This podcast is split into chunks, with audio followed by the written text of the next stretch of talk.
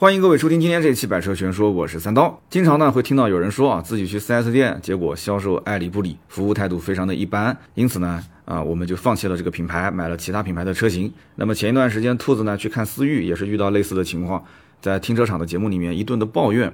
那么大家想过没有啊？为什么 4S 店的销售会对客户爱理不理呢？是因为我们穿着廉价，还是开的车太差？那客户不都是这些销售来送钱的吗？对不对？服务好客户了，那销售都可以拿提成。那为什么销售还一副啊拽拽的模样？那么作为客户来讲的话，那如果遇到这些服务态度不太好的销售，我们应该是如何应对？那么 4S 店销售它的标准服务流程到底是怎么样的啊？所以了解一下，我们好对比对比。最近一段时间也是因为这个芯片短缺，4S 店呢现车啊啊货源比较紧缺，所以很多的一些这个车型的优惠开始收紧。4S 店的销售服务态度呢，啊，也开始有些飘了。那么我们在各个的平台也是看到私信，有很多人在投诉这个销售的服务态度不太好的一些这个这个内容啊。那么今天这期节目呢，我们就聊一聊这个话题啊，就为什么 4S 店的销售在我们买车的时候，他有点爱理不理啊，拽拽的样子。那么首先，销售是因为嫌我们穷吗？啊，就是很多人当时第一个反应。就是到 4S 店看到销售爱理不理，啊第一反应就是那这这销售肯定是嫌贫爱富，对吧？不就是我穿着比较普通，开的车一般般，哎，我没有秀一下我的实力啊，所以说会被大家看不起。那你看不起我，我就不买呗，我掉脸就走不就行了吗？然后自己跟自己生气。那么其实我在做销售做了已经将近十来年啊，就是我后来做媒体了嘛，就是如果按照媒体也在干销售，其实也跟一线很多的客户接触，对吧？那我的个人感觉啊，我周围这些做销售的同事。他们不会因为穿着普通或者你开的车子一般般，所以就怠慢了你。就这种情况有没有？有，但极为少见。更多的情况是什么？是他可能刚开始跟你接触的时候，这个销售啊，他会主观判断，他会通过交谈判断这个客户他的意向是不是很强烈，是不是马上今天就能定，或者是短期内会把这个车给定下来。那么他发现你就是随便看看的，问的问题很不专业，来了以后就好像对这个车还吹毛求疵，挑点这种毛病，他就有的时候他就没有什么耐心去接待。那么虽然说这种态度我肯定也是不认可的，对吧？但是没有办法，销售就是这样，销售有热得快型销售啊，热得快型销售就是见到谁都聊得非常的熟络啊，像我这种就热得快型的，对吧？但是也有那种打电钻型的，墙上先画一个点啊，画个十字星，然后呢看准了这个目标，嘎直接打进去的。他就是看准客户一定会买，他才会热情接待。他只要发现这客户可能不会买，呃，大概有个百分之二十、百分之三十、百分之五十的概率不会买，他就会非常冷淡啊，觉得你自己随便看看吧，啊，就对，这车子啊就这样定两个月啊，对，加价，他就会有这种性格的人，你怎么办呢？所以人的性格多种多样，这个销售的服务标准想要统一化，如果经销商集团品牌厂家讲说我要统一化，必须严格要求高标准，那可以啊。那就上班跟坐牢一样呢，就所有的标准全部统一严打，对吧？只要是一次犯错扣钱啊，扣你一半的工资；两次犯错直接开除。那你就得要给啊销售的薪水提高一点。现在的各家 4S 店，那销售基本上都是最低的工资标准。你凭什么让这些年纪轻轻的九零后、九五后的销售听话？你钱都没给到位啊！你你有人讲说销售工资很高，销售工资是很高，但是他的收入高低完全是看提成。而不是他的底薪，销售的底薪是非常非常低的啊！但是很多销售会认为提成这个事情呢，我是靠本事来赚的啊，我不是说靠你跟我谈好的底薪来给的。最低工资标准，你要求我去严格按照规范去操作，那这样的话，很多的人他是做不到的啊，他心里这一关是过不去的。那么我看到还有一些网友说啊，你穿着可以普通，但是你要有意无意的秀一下自己的财力。啊，比方说你戴一块好表啊，或者是啊什么家里的钻戒、耳环、呃金项链啊什么，这这这都给他戴上。呃，出门的前面就是你要稍微拾到拾到。我当时看到这样的答案，我也是又好气又好笑。你你买个车，你得戴一块好表，那你要是去买一块表，你得戴什么呢？啊，我们去餐厅吃饭，我从来没听说什么衣冠不整禁止入内啊，就是五星级酒店，你穿个拖鞋，他说你两句，你说那个啥。你说是会员，我穿拖鞋咋了？我又不是没穿袜子，对吧？他一般也让你进，对吧？现在基本上没有说太多的一些场合说还要你穿着燕尾服要什么什么正式场合，没有的，对吧？很多人买个几百万的房子都是穿着拖鞋去的，你凭什么到了 4S 店，啊，你还特意要为他去打扮自己呢？没必要。实际上，各位真的不用去秀自己的实力啊，开看车你带个身份证就行，你不要带房产证。就是我我三言两语我就告诉你，保证销售他会热情接待你。就你骑着雅迪电动车，你穿着背心跟裤衩，你进店，他也会热情接待啊，没有关系的啊。那么错误的进店方式是很多人可能不知道的，而且媒体基本上也不会去写的。那么看问题，我们要看核心。前面我们说到，就是销售服务态度差的原因是什么？不是因为这个穿的太廉价，或者是开的车太差，对吧？是我们的就是表达没有出这种很强的这个意向，想要现场去购买，或者是短期内购买。那可能有人要讲，我到店里面看车，对吧？我可能是闲逛逛，我确实不是短期内买，但是我对这车是有兴趣，而且我也有买它的这个实力。那即使是这样，你也没有理由说不给我好好的介绍啊。对不对？很多店里面的销售，大家都能看到，对吧？感觉服务特别的差，为什么呢？我明明在展厅里面看车，可是那些销售是坐在电脑前面啊，在玩电脑，在玩手机，也不过来给我介绍，对吧？那这是什么情况呢？其实出现这种情况的原因啊，很可能不是销售的问题，它是前台，就是展厅前台和他的展厅经理的管理上面出了问题。这个话怎么讲呢？很多人讲说，哎，三刀你是销售，你是不是在帮他们去推卸责任？你听完啊，你听我讲完。因为每家 4S 店都有严格的销售轮岗制度，它不是说客户一进店啊，哪个销售看到了就由哪个销售来接待，不是这个道理的。那你如果是这样的话，那就乱了，对不对？客户一进店，展厅里面五六个销售，这个说我看到的，那个说这是我老客户，这个说这个我是这是我家亲戚那个谁的，那这个这个隔壁王王大婶的，对吧？这 老乡好，那这个东西你你说不清楚的，你得有规则。那什么规则呢？就是每个时间段。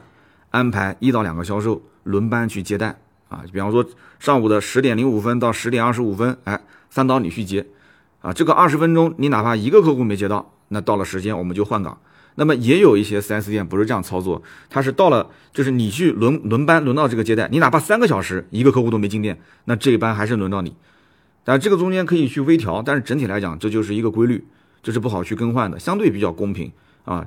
安排一个销售在一个固定时间段。时刻准备着去接待下一个进店的客户啊，那么因此呢，你这个时间点进来，哎，没有客户接待你，展厅里面那些人看着你在那边晃，他也不知道是什么情况，展厅里面那些坐着的人他是不敢去随便接待的，那只有前台去安排他接，他才能去接。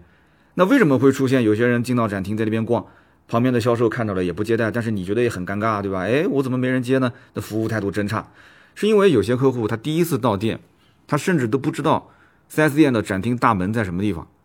你对吧？4S 店有的就非常气派，非常大。你你知道它门开在什么地方？有的展厅大门，你像雷克萨斯，它开在正面；有的一些展厅大门，你像宝马是开在侧面，那，奥迪也是开在侧面。那有的奔驰是开在正面，所以就就你不知道哪个是正门，对不对？那你要如果不从正门走的话，你从侧门走，或者是售后保养的这个接待区，你从那个地方进去，然后你绕进了展厅，对吧？你绕进了展厅，这个时候呢，前台的小姐姐。她是看不到你的，她其实眼睛一直是盯着展厅的这个大门。那么你从售后过来的客户，他没有看到你啊，他没看到你。你从售后过来，你在展厅里面晃了半天，他可能有的销售看到了，以为你是是通过这个就是来保养车辆，然后中间的保养间隙休息休息，随便看看有没有什么新车上市。这种客户也很多，是吧？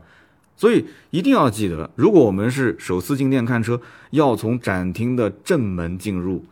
啊，这样的话才会有前台的小姐姐给你安排销售。那么你要从其他的门进展厅，就很容易出现没有人接待的尴尬局面。那如果说再去追溯这个问题的源头的话，那么其实保安师傅也有一定的责任。那为什么这么讲呢？因为客户一般都是开车过来看看新车嘛，对吧？那么把车辆开进 4S 店，保安师傅正常啊，先会引导你去停车，然后对讲机通知展厅说啊，这边来了一个新客户，第一次来电。然后呢，销售一般会出门来迎接你，甚至还帮你开车门，这个是最标准的服务流程。但是现在问题是，很多 4S 店他为了节省成本啊，保安这个一般都是包给第三方公司的。这第三方的保安公司呢，服务质量啊就参差不齐。有的呢就是大爷，因为大爷便宜嘛，退休了嘛，谋份工作嘛，老大爷给你负责抬个栏杆啊，你车位你还指望他帮你找吗？那老大爷腿脚都不利索，你车位自己找，车位自己找，你找啊找啊找，最后你找到了售后保养的停车区。那你停完车了，你自然前面有门你就进啊，你进到了这个售后的服务接待，你再去找展厅，然后穿过去。所以你一开始的这个进店环节，大家就跑劈叉了啊，最后就导致感觉销售服务态度就不太好啊，就会出现这种情况。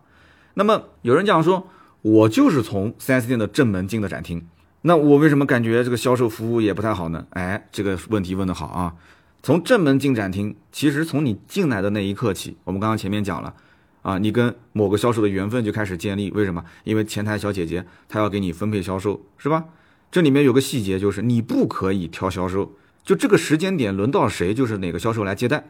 这就跟去医院看病一样的，我们挂号的时候，哎，我们好歹还能挑挑医生啊。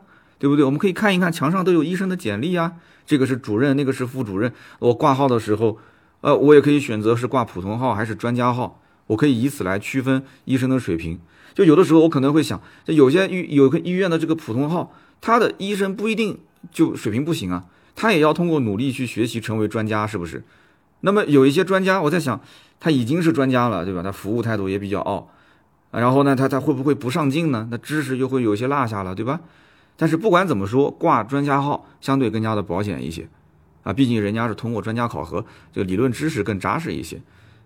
但是 4S 店就没有专家销售跟普通销售这种说法，就算有一些品牌，他可能会说啊，要去区分资深销售、金牌销售、五星销售、四星销售等等，但是普通客户不知道这些啊，而且你又没有给他这种选择的权限。对不对？你也没说把销售的这个照片跟简历贴在墙上，一进门说，哎，来，我们翻个牌子来。这墙上一共十二个销售，你看你翻哪一个啊？那销售小姐姐说，我看这个叫三刀的挺帅的，我想找他。哎，你选对了，对吧？我是被翻牌最多的。所以这个随机分配的销售啊，那就得看各位的运气了。运气不好的，哎，你要是遇到了一个，你比方说事业家庭都不太顺的销售顾问，那前一天晚上刚跟老公吵完架。当天上午又被领导骂业绩不好吗？下午你到店里面看车，正好这个销售分配给你，哎，就轮到他站岗了，他轮岗轮岗啊，轮班啊。那你说他的销售这个服务质量能好到哪里去呢？这就是销售个人的问题，就哪个客户遇到他，就算他倒霉。那么有人要问了，说那你这么讲的话，那没办法去解决了，对吧？那这都是制度的问题，这都是规则的问题。哎，我告诉你，那既然听了我的节目了，我怎么能不给你办法呢？为了避免这种问题，教大家一个方法，你也别嫌烦。这个方法呢，我以前只给身边比较熟悉的人简单的沟通一下，但用起来非常有效。大家要知道啊，就是周末的下午两点到四点这个时间段去看车，是 4S 店人最多、展厅最忙的时候。那有人要讲的不对啊，人最多的时候，对吧？那销售都是服务不过来，那服务质量更差，是不是？那更不是有销售会爱理不理吗？你听完啊。你的理解只是去买车，我给你讲的这个不一定是买车。你第一次进店看车，你确定当天就会付钱买吗？不一定吧。如果你是第一次进店看车，这个时间点是最合适的。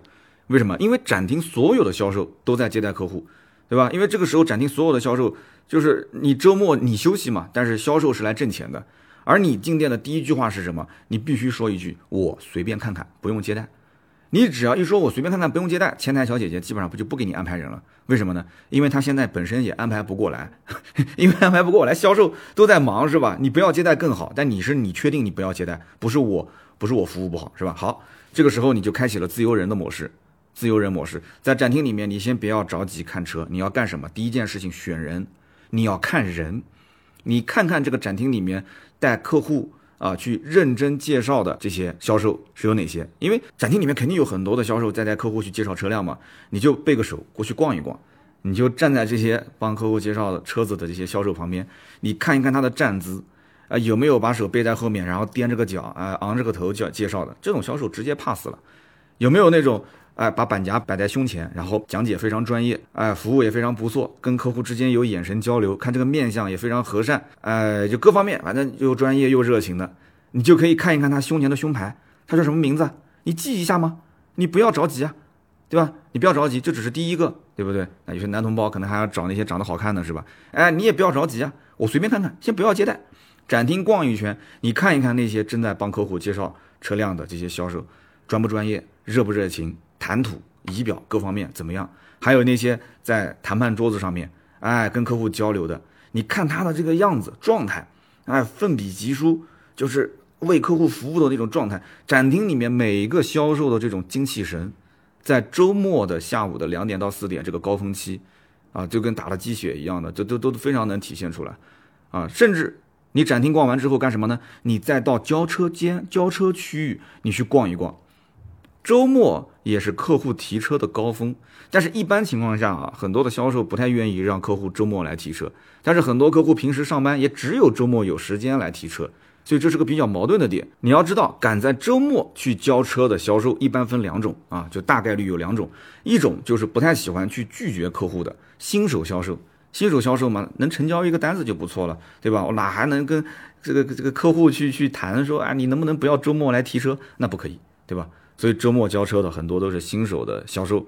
但是呢，它等同于是浪费了大好的一个时间点，接待新的客户、开拓新客户的一个机会。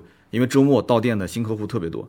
还有一种是什么？还有一种绝对是这家店的销冠。因为什么呢？因为他当月他任务没压力啊，他可能上个月就就订单就已经快把这个月订单给签满了。很多的客户到了月头，可能就是一周或者是十天，这个月的订单任务就已经全部完成了。交车随便哪天交都可以，无所谓的。周末交车也影响不了他的业绩，对吧？所以，对于我们客户来讲啊，就无论说是第一种情况还是第二种情况，其实都挺好。你想，第一种情况，对吧？销售他是一个新手，他可能专业度不够，但是呢，哎，对于我们来讲的话，专业度不够，你配合度高就行了，你服务好就行了，是不是？那么第二种，他是销冠，销冠之所以能成为销冠，肯定有他的诀窍，服务绝对是差不了的，对吧？那么在展厅啊，在交车间，我们都视察完了工作之后。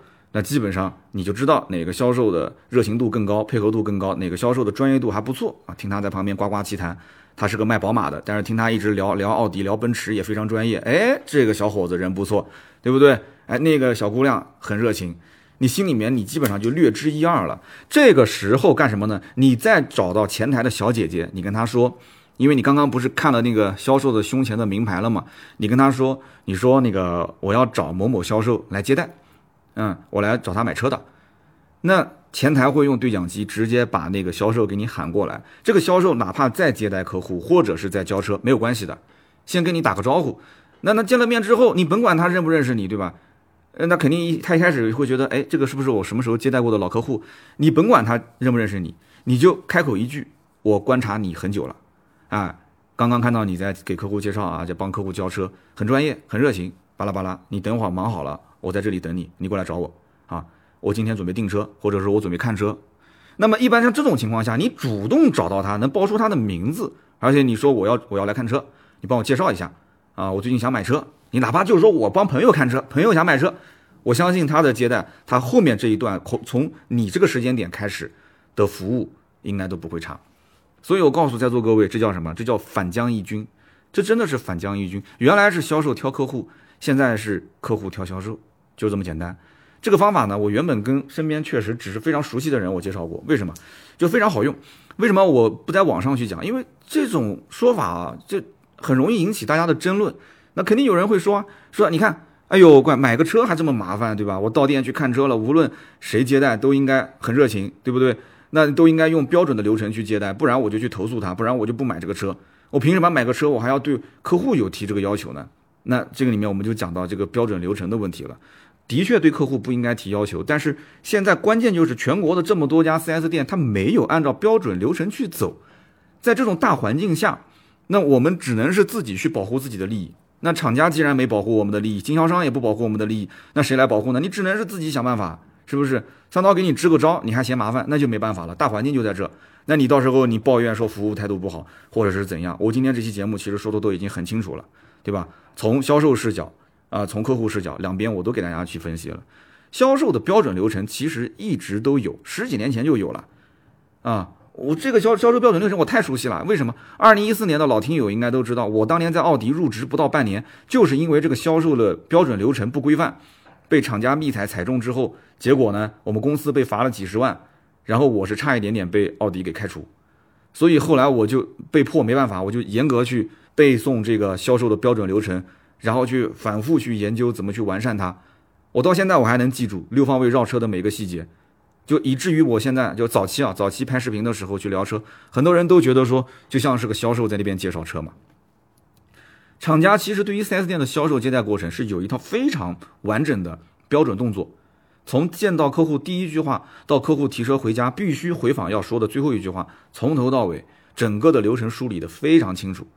有时候我们在逛 4S 店的时候会发现，说这个销售啊，桌子上面放了一支录音笔，这个肯定不是录喜马拉雅的节目啊，对吧？就这个他录什么？他录接待客户的过程，然后这个录音给到店里面的客服或者是培训师，由他来抽检，看一看啊，你最近的这个接待流程是否规范，然后这个得分记录到当月的 KPI 的考核啊。